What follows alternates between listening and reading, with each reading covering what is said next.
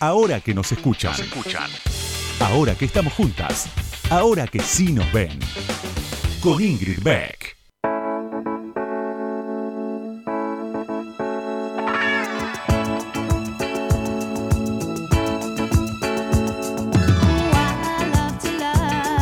Buenas noches, buenas noches, bienvenidos, bienvenidas, bienvenides. ¿Por qué estoy abajo? ¿Por qué estoy así tan abajo? Bueno, che, ayer cumpleaños, ayer o anteayer sería, martes. Eh, yo me hago que es miércoles hoy, aunque sea ya jueves, porque me gusta pensar que es miércoles a la medianoche. Me gusta más. ¿Y qué se siente en un cumpleaños pandémico? No sé qué les habrá pasado a ustedes, pero no está bueno hubiese preferido que no ocurriera en aislamiento, poder encontrarme con alguna gente o no, pero poder decidir si me encuentro o no me encuentro. Así que ese es mi estado de ánimo, por eso estoy tan abajo. Bueno, porque aparte soy un año mayor, no se puede pretender mucho más de una señora mayor. O como me dijo mi hijo menor, Miguel, me dijo, pero estás bien para la edad que tenés. Y, así inicié mi cumpleaños eh, en depresión profunda. No, mentira, mentira. Eh, no, estoy bien, estoy mayor, nada más. Mayor y en pandemia. Mucho más que eso no les puedo decir. Sí les puedo decir que hoy tenemos otro programón, otro gran episodio de Ahora que nos escuchan y que en un ratito nada más vamos a hablar con la escritora, filósofa, eh, bueno, no sé, periodista. Le preguntamos a ella cómo se define. Tamara Tenenbaum. Ahora que nos escuchan, ahora que vos me escuchás, te cuento algo más sobre la invitada de hoy. Ahí va.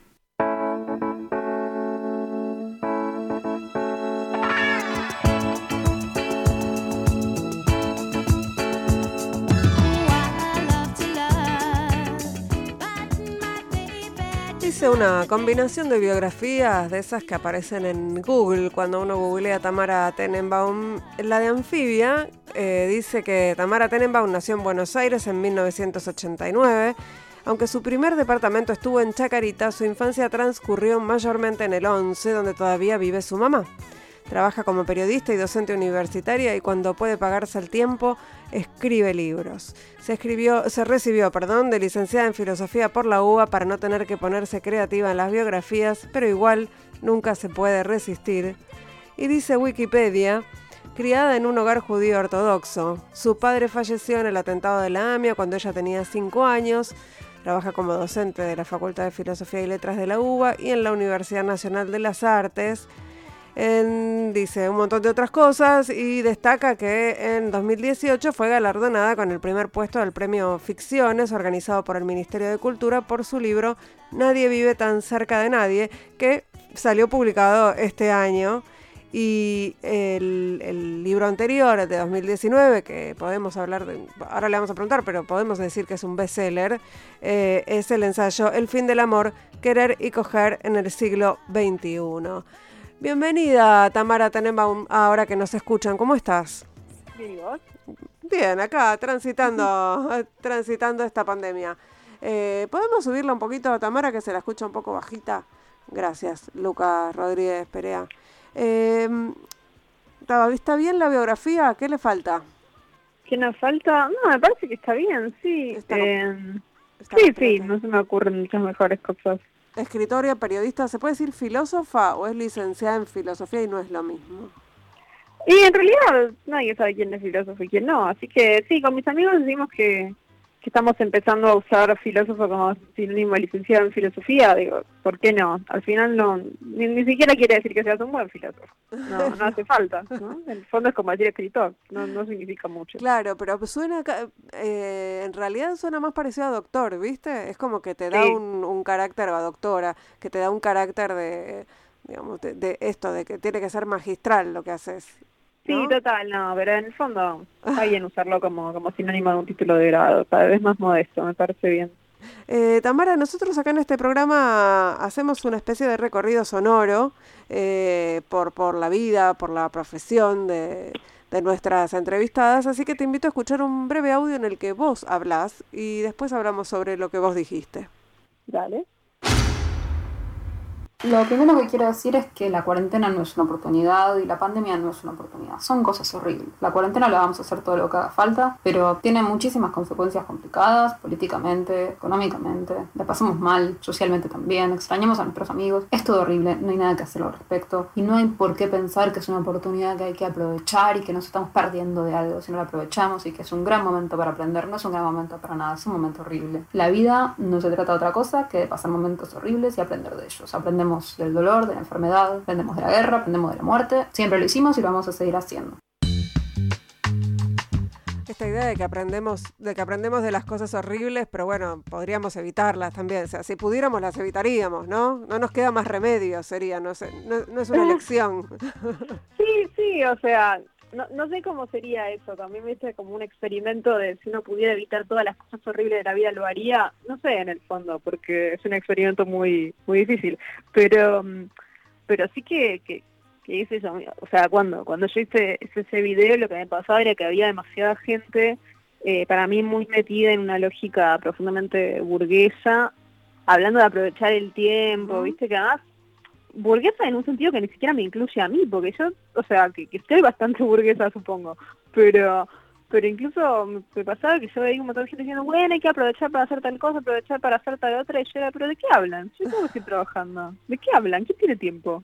¿A quién le sumó tiempo la pandemia? Yo no conozco a nadie, o sea, salvo que tengas un trabajo, o sea, salvo que fueras recepcionista y que entonces o sea, si eres recepcionista y estás en blanco y entonces no puedes hacer nada de tu casa, bueno, puede pasar, pero son realmente muy pocos los puestos a los que realmente les restó tiempo, o sea, les sumó tiempo a la pandemia y, en general incluso en esos casos probablemente tus tareas laborales se reemplazan con, tareas de cuidado de tu casa, de tus hijos, tus cosas, digo, y ni siquiera es una cuestión de asimetría, ¿viste? No digo que sea solamente para las mujeres eso, porque las casas se, las cuida todo el mundo, digo. Entonces me parece que, que ahí hay como un tema que, que, se volvió muy muy burgués para mi gusto y, y toda esa cosa de postear links de películas para ver, ¿viste? ¿De qué hablan? Entonces, eh, como que un poco lo dije desde ese lugar, de no es una oportunidad porque la verdad que suma muchas cargas por todos lados, también económicamente, o sea, de hecho yo conozco más gente que agarró más laburo que gente que, que tenga tiempo, digamos. Entonces, eh, me parece que, que en ese sentido eh, es importante destacar que esto no es, una oportunidad, no es eh, un spa, ¿viste? No, me parece muy, complicado. Igual fuimos pasando por distintas etapas, no sé si vos percibís eso, ¿no? Como que al principio había una cosa medio de arriba, arriba, arriba, vamos a aprovechar para hacer esto, aquello, lo otro, y fue bajando con el transcurso de la, del de la cuarentena, eh, cuando cada uno, cada una se fue dando cuenta de que no había mucho para aprovechar. Esto que vos decís, algunos y algunas nos parecía horrible desde el principio porque esto, aumentaron las cargas, la carga mental, la carga física, la carga económica, todo. No, no, había, no había nada bueno para, para aprovechar. Eh, sí, yo supongo que también es porque para mí algo tiene que ver con mi edad, que es que como sabemos, el, desempleo en Argentina está muy concentrado en la gente joven. Y la verdad que la mitad de mis amigos se quedaron sin trabajo, eh, medio en los primeros 15 días. Entonces yo dije, ah, ok, o sea, esto se está poniendo muy oscuro. Yo siento que quizás eh, muchas, muchas personas que tenían fuentes de trabajo más estables eh, no se dieron cuenta tan rápido. yo que mis amigos son gente joven, precarizada y freelancer, lo vi mucho eso y, y la verdad que, que, que como que desde el principio me di cuenta de que esto iba a ser duro, también me di cuenta que iba a ser largo. Eso, eso también quiero decir, que yo tenía amigas que, que de acuerdo, pobrecitas ilusas, que decían, bueno, igual si hacemos bien la cuarentena son 15 días y ya está. Y yo era, no hay, no hay ninguna chance de que eso suceda, porque, o sea, no, no, no, no se me ocurre ninguna razón por la cual una enfermedad infecciosa se acaba en 15 días y nadie, ningún científico está diciendo eso. Nadie lo está diciendo. O sea, te pusieron el plazo solamente para no angustiarte, pero nadie está diciendo eso. Y efectivamente no pasa. Pero eh, yo respeto un poco la capacidad de negación de alguna gente porque me parece que son maneras de sobrevivir también. ¿no? Ah, sí, sí, sí, las que estamos involucrados todo el tiempo con el pensamiento científico y la evidencia y qué sé yo, no somos más felices, ¿eh? Tampoco. No, no, la tampoco, ¿eh? o sea, porque en realidad es solamente postergar la decepción. De hecho, cuando para mí son dos estrategias distintas. En el fondo, cuando llegó la prórroga de la cuarentena, yo dije, claro, y Claro. seguí haciendo mis cosas. Y ahí hubo una gran mis pobres amigas que habían flasheado que en 15 días se acababa, estaban llorando. Dice, entonces son estrategias finalmente. Yo creo que sufrir sufrimos todos. Eh, sí, doy fe. To- todas, todos en distintas, salvo algunos que, muy poquitos que están... Sí, ¿sabes? Hay gente que, que tiene una capacidad de resiliencia muy grosa o de o, o- o un optimismo a prueba de balas. La mayoría, nada, sufrimos. Eh, vamos a escuchar otro audio, Tamara, sobre otro tema. Vamos a ir saltando de tema en tema, aprovechando, aprovechándote en este espacio. Hay un tema que me interesa desde siempre, que es eh, la relación como de, de los sujetos y, y la comunidad, ¿no? La idea de la relación de, de lo personal con lo colectivo y, y- y de, y de lo complicado que es eso, de lo complicado que es eh, manejar la relación de, de- de la individualidad de uno con, con algo más grande que uno. Porque uno a la vez tiene el deseo de ser parte y a la vez el deseo de recordar. A ver, ¿podés desarrollar un poco más esta idea? Sí, em, digamos que, que, que algo que a mí me, me interesa desde, desde siempre, como, como digo ahí, es son esas cosas que, que no pensamos necesariamente como parte de lo político. Yo lo, justo el otro día estaba mm, ahora en, en- en un curso que estoy dando en la universidad eh, explicando como la diferencia entre feminismo primera ola y segunda ola, qué sé yo. Y una y, y- bueno, el, primer, el feminismo primera ola vendría a ser ¿no? el de las sufragistas, derechos civiles, derechos políticos en el sentido más clásico.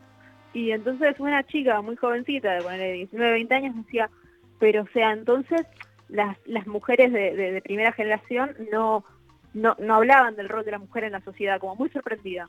Y yo era, no, porque no les parecía, o sea, hablaban de eso muchas veces en sus escritos, y vos lees el escrito de Virginia Woolf, lo hacían, pero eh, lo que no les parecía es que eso fuera algo político. O sea, no, la concepción de lo político todavía era, bueno, político es el voto y las cosas que pasan en las instituciones y ya está. Mm, Eh, y, y- y entonces a mí algo que me parece muy interesante es como en, en- en los 60, eh, que- y no solamente en el feminismo, ¿no? Porque eh, pasa, digamos, yo, yo lo que digo siempre es que, que- que el foco de- de- del feminismo de, de segunda generación, de los 60, los 70, los 80, en eh, la vida privada y en aquello que tradicionalmente no se concibe como político, no es solamente una cuestión del feminismo, sino de todo el giro que dio el pensamiento de esa época, ¿no? O sea, Foucault también dijo un día que los, lo que pasaba en los hospitales era político y no lo había pensado nadie antes.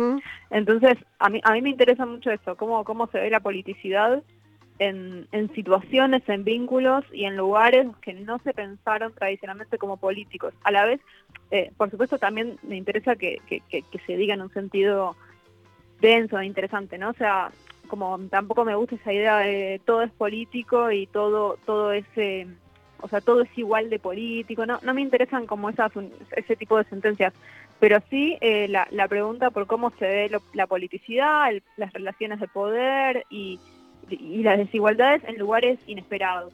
Es, es interesante, me parece, el cruce también entre lo político y el amor, ¿no? Algo de lo que vos hablás en, en el libro de ensayos en principio, eh, y cómo se cruzan y cómo, cómo evitar que se transforme en un mandato en todo caso.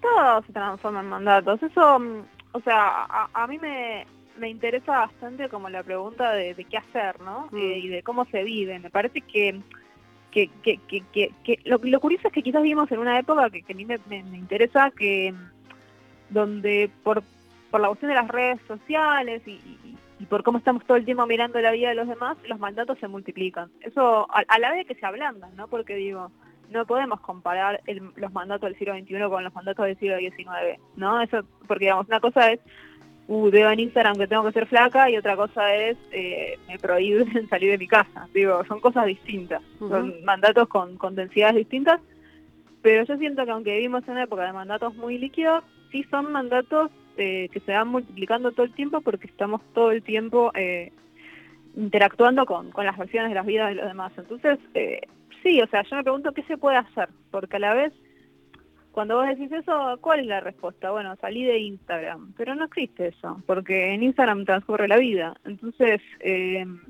y aunque salieras de ahí, no hay manera de salir, tenés que dejar de conversar con gente, tenés que salir de la sociedad. Entonces, como que a mí lo que me interesa es qué hacemos con, con todos esos mandatos que circulan, cómo hacemos también socialmente igual creo que, que tenemos deberes eh, personales de no contribuir, ¿no? O sea, ahora hace poco cuando otra vez volví a discutirse el tema de la gordofobia, viste que, que que se, se discutió hace poco de nuevo, Sí. y también el mandato monogámico y todas esas cosas, como que yo pensaba, bueno, a la- a- por supuesto que hay, hay cuestiones eh, colectivas que, que hay que armar, pero también colectivamente podemos decidir. Yo, por ejemplo, decido no mostrar ciertas cosas en, en, Instagram. No me gusta, por ejemplo, mostrar a mi pareja o mostrar qué linda pareja que tengo, porque me parece que son mensajes nocivos. Que si uno puede evitarlo, y lo mismo con la flacura, ¿no? Eh, ¿Qué necesidad tengo de estar constantemente eh, mostrando tratamientos o mostrando, ponele que te los haces? Mostrarlos es una decisión y podés evitarla. Entonces me parece que, todos podemos contribuir de alguna manera a, generar un- una, una vida digital un poco menos menos opresiva. Sí, Ah, pero- sin embargo no hay mucho que hacer, igual no puedo prohibirle a nadie que lo haga. Pensaba en este argumento que, que atraviesa en general, digamos, que viene del feminismo, pero que se transforma en otra cosa cuando una mujer que expone su belleza hegemónica, por ponerlo de manera, vamos a ponerlo de manera sencilla, dice, bueno, mi cuerpo, mi decisión, eh, y bueno, hay, hay como hay, hay críticas en relación con eh, un culo hegemónico, no es, eh, no es feminismo. No, a mí lo que me parece es que, por supuesto que tu cuerpo, tu decisión, digamos, para mí la cuestión no es prohibir nada. Yo creo que estoy en contra de prohibir casi todo, digo, no, pero, pero a la vez me parece que, bueno, vos, tu cuerpo, tu decisión, perfecto. Por supuesto que tenés la libertad de contribuir a construir ideales que son nocivos. Es una libertad que tenés. Vos decidís si lo usás. Vos decidís si así es como vos querés usar tu libertad. Me parece que en cualquier caso las personas tenemos responsabilidades. Eso, eso, eso creo que es algo que, bueno, que por suerte, por suerte o desgracia, apareció con la pandemia, ¿no? Eh, todos tenemos responsabilidades. Y, y entonces vos, vos podés ahí tener una decisión. Me parece que si no, es muy fácil y muy complicado. O sea, que la, el, el argumento de el problema es sistémico y no es individual se vuelve una excusa para no tomar nuestras responsabilidades, ¿no? Porque que el problema sea sistémico no significa que no- nosotros podamos eh, tratar de ver cómo jugamos en ese sistema, si somos resistencia o si somos hegemonía. Me parece que ahí hay una decisión para tomar. Y, y tampoco, tampoco es tan difícil, no, no necesariamente es tan difícil. Me parece que en muchos casos va a tener que ver con, por ejemplo, ceder el protagonismo, con eh, ceder un poco al individualismo constante, ¿no? Eh, eso se lo pedimos a los varones, me parece que nosotras también tenemos eh, un deber de hacerlo ahí, ¿no? Como, por ejemplo, eh, eso, cuando cuando a mí me llaman, a, un poco como cuando fue el aniversario del matrimonio igualitario, me llamaron y me preguntaron si quería escribir algo de no sé qué, y yo, mirá, yo soy una persona cuya vida es mayormente heterosexual, me parece que no soy la persona que tiene que hacerlo. Bueno, es una responsabilidad tomar esas decisiones y decir, el feminismo no se trata de mi estrellato. Hay que hacerlo. Para mí no hay excusa para no hacerlo. Tu cuerpo es tuyo, obvio, por eso nadie te lo va a prohibir. Ahora, ¿está bien? No. Eso pienso yo, no sé. Estoy, estoy de acuerdo, Tamara. Vamos a hacer una pausa, una, vamos a ir a una tanda, vamos a escuchar una canción. Vamos a escuchar, bueno, vamos a escuchar a Amy Winehouse, eh, Cupid, y enseguida volvemos y seguimos charlando porque nos quedan muchísimos temas. No se vayan, estamos aquí hablando con Tamara Tenenbaum en Radio con Vos, haciendo ahora que nos escuchan.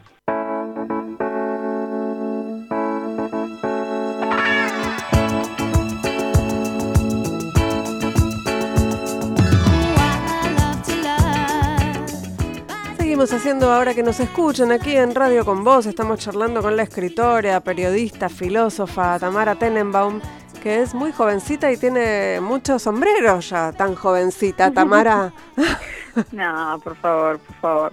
Ya no soy tan jovencita, ¿verdad? En realidad, ya tengo 31. Bueno. Así que ya, ya estoy del otro lado.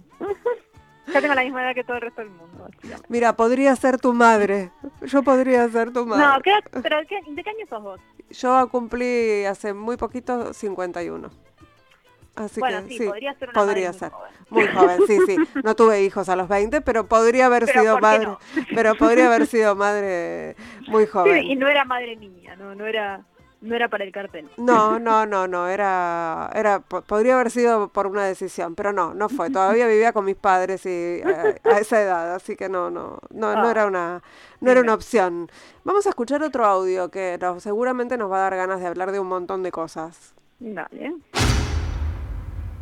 Siempre lo decimos, el patriarcado nos oprime a todos, a todas y a todos, a ellos también. Y, y aparte me parece que, que, también hay momentos de la conversación. Yo entiendo, yo creo que hay, hay espacios que tienen que ser femeninos, eh, en el sentido de incluir a todas las personas que se autopersiguen mujeres, pero también es necesario que tengamos espacios de discusión y espacios de militancia en los que los varones sean recibidos y bien recibidos. Creo que tienen, tienen preguntas, tienen opiniones, tienen cosas que decir. Ellos también tienen una experiencia del patriarcado que a mí me parece interesante. De hecho, lo que más me interesa de cuando un varón lee el libro es contar ah, ¿qué? preguntarle, ¿no? ¿Qué te pareció? ¿Qué te despertó? ¿Cómo se vive esta dinámica que yo traté de contar desde el otro lado, digamos? Y me parece que es importantísimo además porque estamos viendo algo que para mí es súper preocupante, que es como este, como un revival del machismo, ¿no? Y toda esta idea de la ideología de género, eh, como una, una, vuelta de las derechas que también es eh, una vuelta del machismo. Y yo lo pienso particularmente con los chicos más jóvenes. Si nosotras no los incluimos en la conversación, alguien más los va a incluir. De lo que estamos hablando es, bueno, de que cambiemos esa idea de qué es lo que es aceptable y qué es lo que es deseable. Porque, y, entonces, ¿qué es lo que es deseable? Sí, el consentimiento. ¿Qué es lo, qué es lo que es hot, no? Que te pongan contra una pared si no te conocen y no saben lo que vos querés. Es que te pregunten qué querés y suceda. Eh,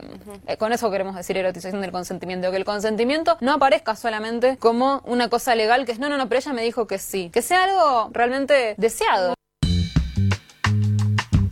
Bueno, hay un montón de ideas en este en este audio. Pero empecemos por la primera que tiene que ver con esta, con esta idea de incluir a los varones en, en la conversación. Sobre todo hablabas de los varones jóvenes. Eh, a mí me parece que todos los varones que, que quieran ser incluidos en la conversación, eh, hay algunos eh, más grandes que, que están bien predispuestos, digamos, y no saben por dónde empezar.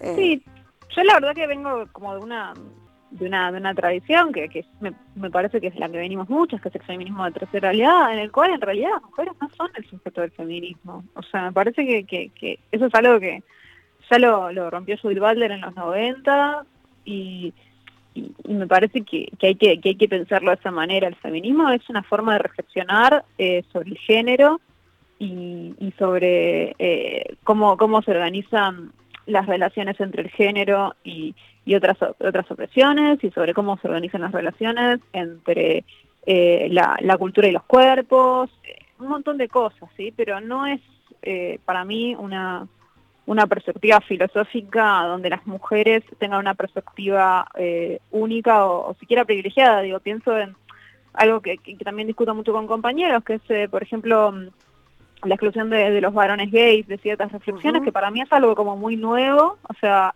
y, y, y, no, y no beneficioso, no interesante. Entonces, creo que hay que correrse de la discusión de, de quién tiene derecho a hablar acá, eh, lo cual no significa otra vez que, que contextualmente eh, haya que pensar en, en, en eso, en espacios, o sea, cuando, cuando pensamos en, en, en espacios como hay a veces en, los encuentros, talleres que tienen que ver sobre violación y, y, donde las personas que, que, participan y cuentan sus experiencias prefieren que sean espacios eh, donde los varones heterosis no entren, eso es otra cosa, digo, son espacios muy definidos.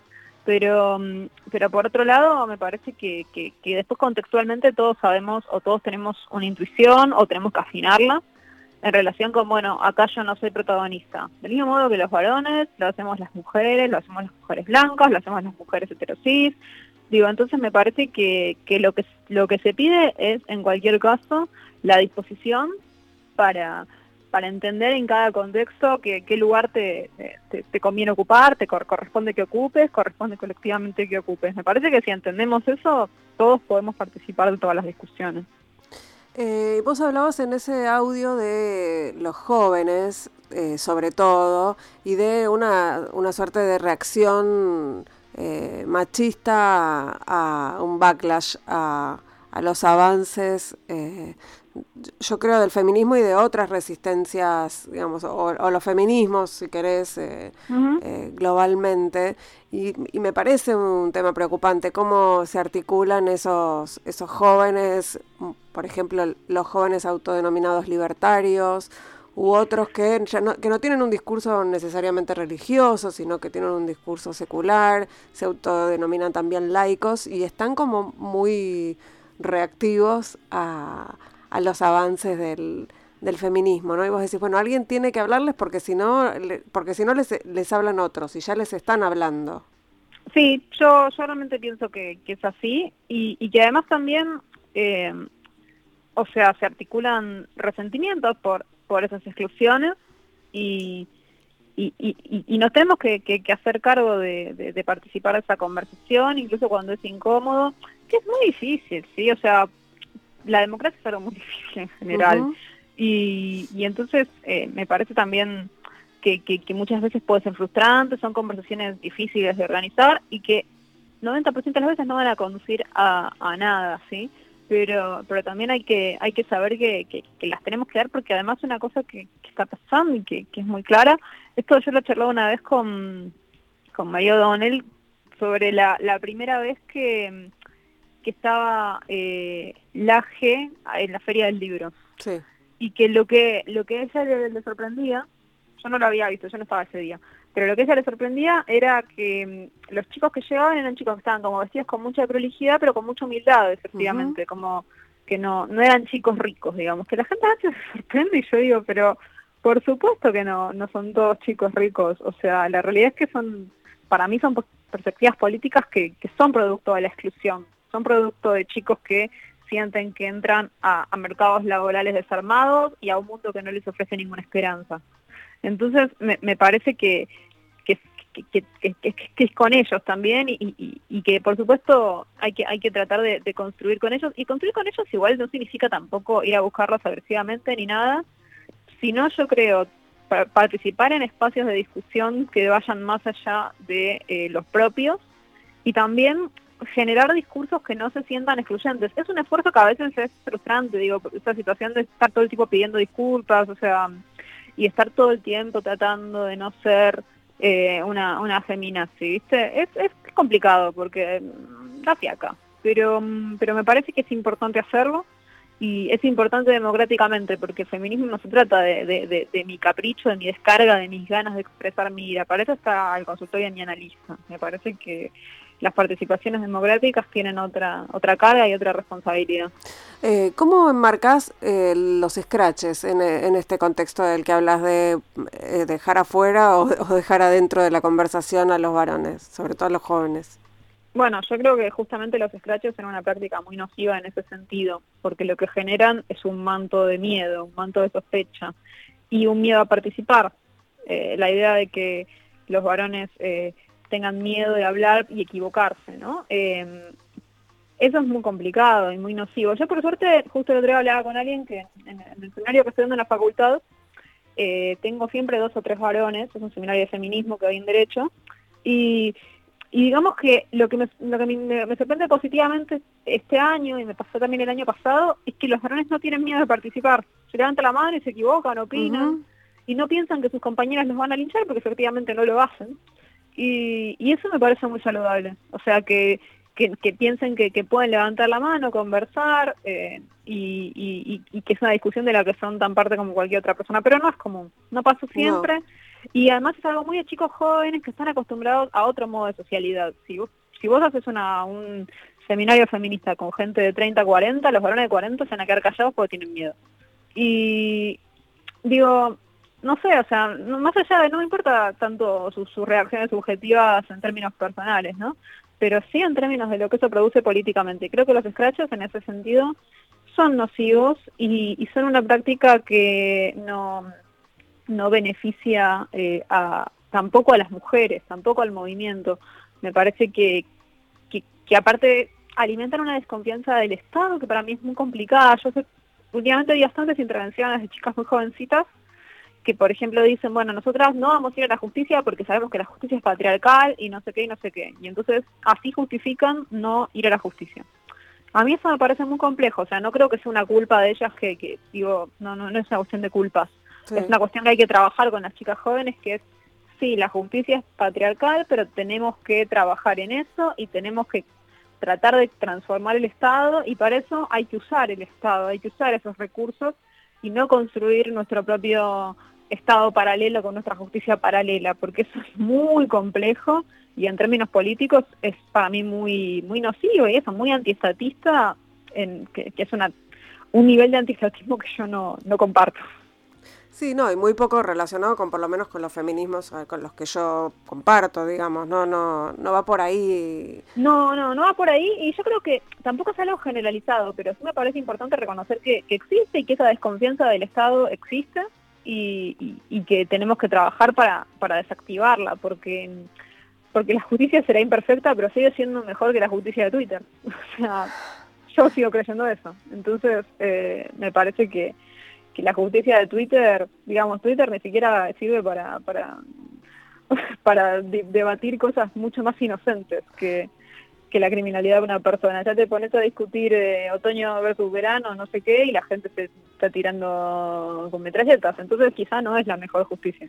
Estaba pensando en, que estábamos hablando de los scratches y, y vos dijiste la justicia tuitera. Te quería preguntar ¿Qué pensás de esta idea de la cultura de la, cancela de la cancelación? ¿Existe tal cultura? Mira, yo creo que el problema es que es un término paraguas que se usa para demasiadas cosas, ¿no? O sea, justo ayer el otro día hablaba con una amiga eh, sobre qué es que te cancelen, porque para mí que te puteen no es que te cancelen.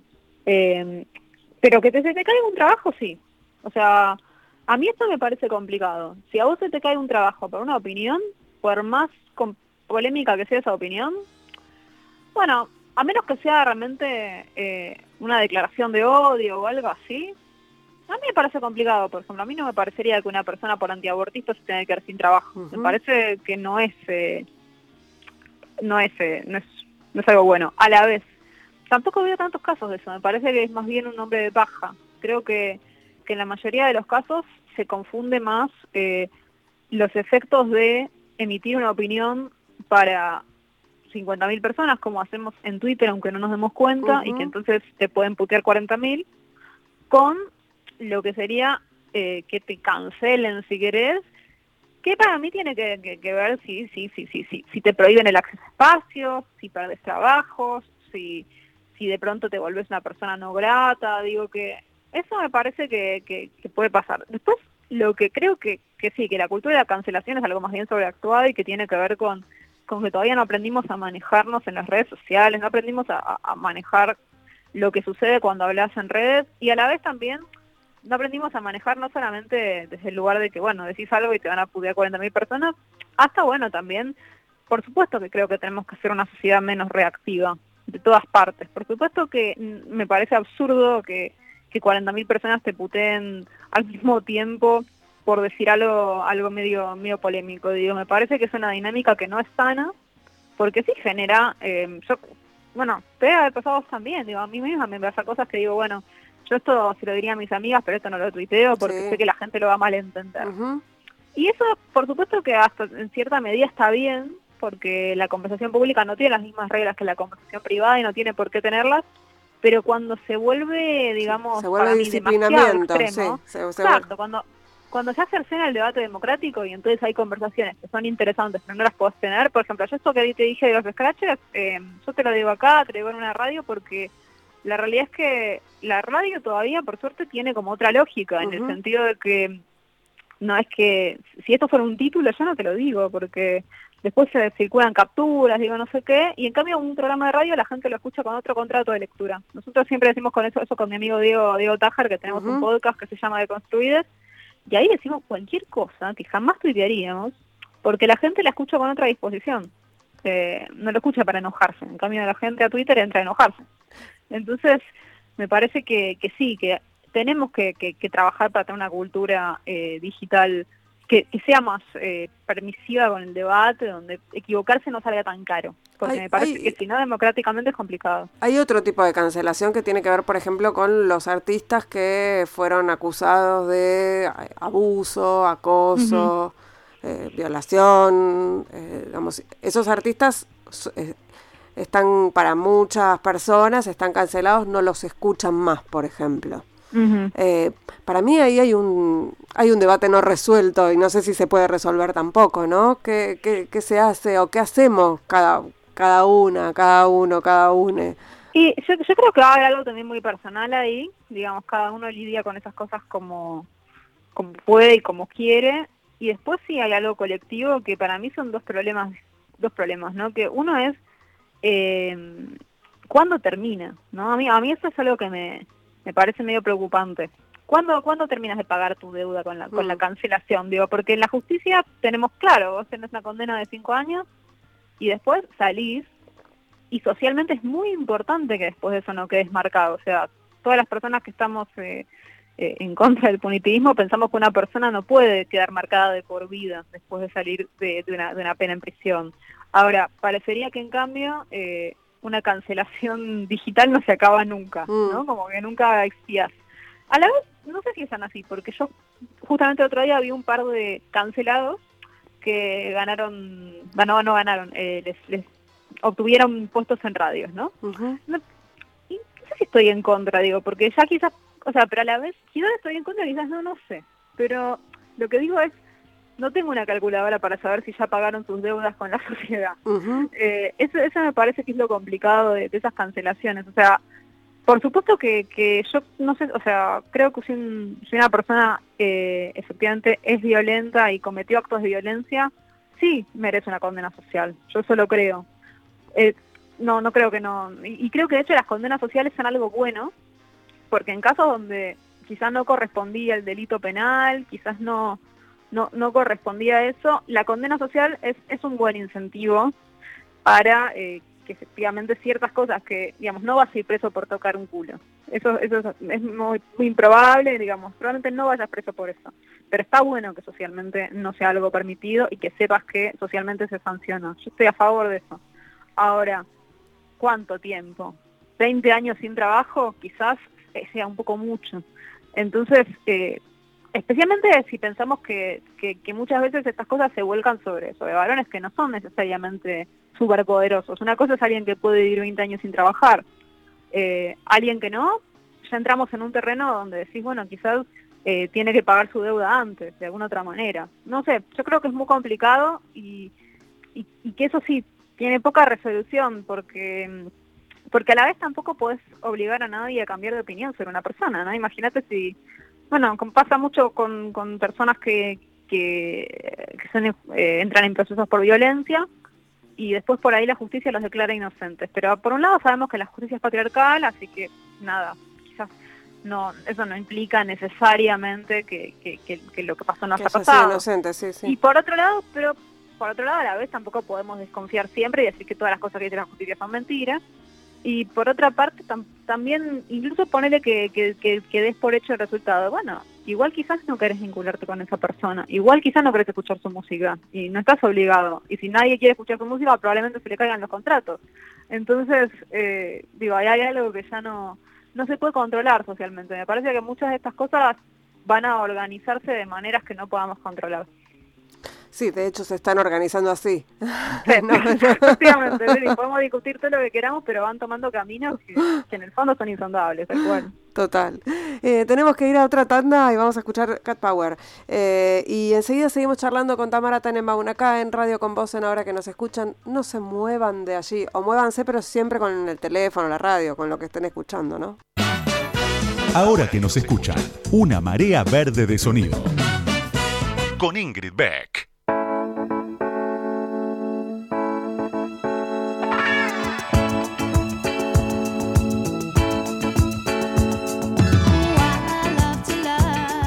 Último bloque de hora que nos escuchan, pero nos queda un rato todavía, por suerte, para seguir charlando con Tamara Tenenbaum aquí en Radio con Vos.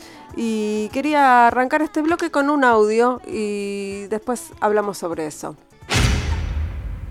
una de las cosas que a mí más me preocupan de estos tiempos, porque yo creo que así como estamos teniendo conversaciones cada vez más liberadas sobre sexualidades, parejas diversas y qué sé yo, el tema de la apariencia no está eh, volviéndose más flexible, está volviéndose más complicado, más allá de que te pongan una modelo plus size cada tanto, hay un tema que es que a nosotras se nos obliga a tener el mismo cuerpo que mujeres que pueden dedicarle nueve horas por día.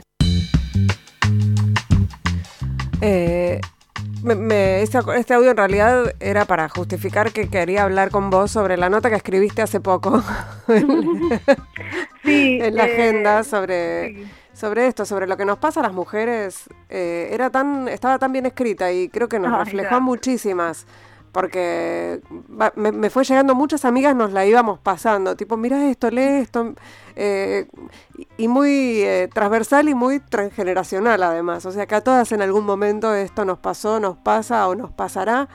Eh, esto de estar, de, querer escondernos, ¿no? De, no, de no, de no querer exponernos eh, por miedo.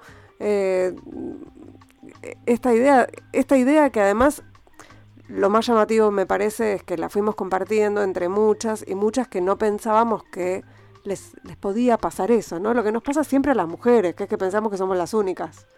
Total, sí, yo pienso también que, que eso, que ah, me pasó que me, escribieron muchas chicas eh, que yo pensaba tanto que eran como súper seguras, como que además pienso, esta chica es preciosa y es eh, muy mandada y habla muy bien, digo, ¿cómo le puede haber pasado algo así? Y, y sin embargo, bueno, sabemos todas las que alguna vez eh, escribimos algo o salimos en la televisión o lo que sea, que, que la verdad que siempre viene con mucho odio, muchísimo odio, y, y, que no es el mismo odio que reciben los varones por las mismas cosas, es un hecho. Eso está bastante estudiado en Internet, que, que digamos, eh, incluso si, si haces el mismo artículo y lo firmas con un nombre de mujer y un nombre de varón, la reacción va a ser distinta. ¿sí? O sea, y, y después ni hablar en, en, en pantalla y ni hablar eh, eh, en cómo a vos te miran, si, el maquillaje, si la, si la papada, si no sé bien qué otra cosa, ¿no?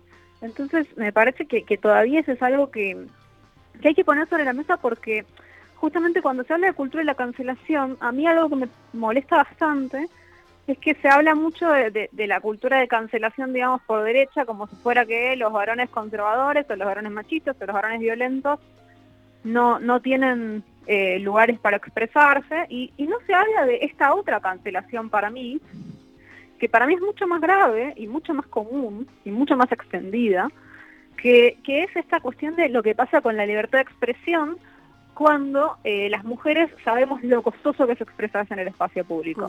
Entonces, eh, yo tengo mil amigas que militaban en política y después de un par de situaciones en las cuales salieron en, en, televisión o lo que sea eh, y, las trataron tan mal, bueno, se fueron. O sea, lo que hay es una huida silenciosa, ¿no? De, los espacios públicos o, incluso por ahí se quedan militando, pero como no quieren ir a la televisión, eh, nunca tienen el, mismo nivel de visibilidad que, van, que tienen los varones y entonces sus posibilidades de crecer son otras y lo mismo en cualquier en cualquier instancia. O sea, hay que tener una piel muy dura y a la vez es injusto que haya que tenerla, porque yo siempre digo lo mismo, que es que, mm, porque una cosa que la gente me contesta a mí muchísimo es, pero vos hablas tranquila, vos haces lo que querés, vos sos muy mandada. Y digo, bueno, pero es una cuestión de personalidad, o sea, y, y es un azar total de la vida tener una personalidad o no tenerla. ¿Qué, ¿Por qué yo tengo más derecho a, a escribir o a estar en ciertos espacios con una chica tímida?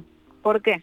No, no es, un, es una casualidad, es como o sea, ser tímida o no, como ser flaca o no, no son cosas que, son casualidad de la vida. Igual esto no que vos decidir su destino. Esto que vos decís eh, sobre la televisión, no, sobre el, eh, eh, me parece que aplicado a todos los, al, espacio público en, términos generales, ¿no? Pienso en reuniones de trabajo con mujeres que no se animan a opinar porque por, por, todos esos mismos motivos, ¿no? No necesariamente tiene que ver con la exposición frente a una cámara. Me parece que tiene que ver con la exposición, punto, ¿no? Con esa situación de, bueno, acá mejor me callo, acá mejor me hago chiquitita, acá mejor que nadie me vea porque me van a tratar mal o porque mi opinión no va a ser escuchada, porque mi opinión no vale. ¿Cuántos filtros pasamos nosotras antes de dar una opinión? Eh, que seguramente los varones no pasan. Y no es que estoy culpando a los varones, es así, está naturalizado eh, y forma parte de la desigualdad, ¿no? Pero ¿cuántas veces nosotras chequeamos antes de y ellos no. Sí, creo que mm, en efecto es algo que no tiene que ver solamente con las mujeres que, que, estamos, somos periodistas, estamos en televisión, en política o en medios o en donde sea, sino que eh, en muchísimas profesiones, en muchísimos ámbitos eh, políticos, domésticos, en, en, muchísimos lugares donde es importante figurar, donde es importante alzar la voz, las mujeres se quedan afuera de eso. Y, y eso para mí tiene unas consecuencias que, que son bastante parecidas a lo que la gente llama cultura de la cancelación, ¿no? Por eso me, parece medio complicado que, que, no se hable de lo que eso de lo que eso pasa y también de lo que eso produce, por ejemplo, en el empleo. A mí algo que me pareció muy interesante, me acuerdo cuando fue lo de Harvey Weinstein, que, que es que muchas muchas personas cuando hablaban de la cultura de la cancelación y qué sé yo, eh, varias periodistas señalaban, sí, pero no estamos hablando no solamente de las mujeres que, que fueron eh, violadas, sino también de todas esas mujeres que no agarraron un trabajo después de que el tipo las citó una noche en un hotel y dijeron, ¿sabes qué? No voy. y se o sea, seguro hubo muchísimas mujeres que se perdieron oportunidades, se perdieron espacios, o, por ejemplo las que le dijeron que no, eso, también, eso sí se habló también, de las que le dijeron que no y entonces él dijo que eran unas locas, les hizo fama de difíciles y estuvieron 5 o 10 años sin trabajar, ¿no? Eh, la verdad que, que no, no hablamos mucho de, eso, de cómo las mujeres se quedan por afuera del, del espacio público o de, o, de, distintos espacios públicos por miedo a eh, la fama que te hacen, por, por miedo a, a, lo que te van a decir, a lo que te van a contestar. Me parece que, es importante que hablemos de eso y que esas reglas cambien, sobre todo para que las, las chicas más jóvenes que nosotras eh, no tengan ese miedo, porque también es un miedo que para mí es, es como una profecía autocumplida, porque si no hablamos después eh, no estamos. Entonces, cuanto, cuanto más se pueda generar una generación de chicas que, que no tenga esa, ese miedo y que, y que, y que, que aprenda a, a, fumarse esas cosas que nosotros también nos tenemos que fumar, yo creo que, que bueno, que va, va a cambiar, va, a ir cambiando algo, me parece, porque las cosas se cambian para mí ocupando espacio. Eh, Tamara, ¿qué, ¿qué tenés planeado para el resto de la pandemia? ¿Estás haciendo el podcast con Diego Tajer? Sí, ahora tenemos que hacer otro podcast, sí, tenemos que grabar. Lo que pasa es que lo que nos pasa es que nos vamos quedando sistemas, porque es como que con la pandemia lo que tiene es que pasan pocas cosas. Entonces ya hicimos uno cuando empezó la pandemia, después hicimos otro sobre las reflexiones en relación con la libertad en la pandemia, y ahora es como, bueno, ¿cuál es el nuevo tema? Pero, pero bueno, ya vamos a hacer otro. Y después nada, yo sigo con todos mis trabajitos, sigo con, con todas mis cositas que escribo y y nada, voy a seguir con lo mismo. no tengo muchas novedades en ese sentido, como que tengo que terminar un libro, tengo que, que terminar el, el guion de, del fin del amor que estamos escribiendo con Erika claro. Eh, bueno, aprovecha que ahora que tenés tiempo con la pandemia.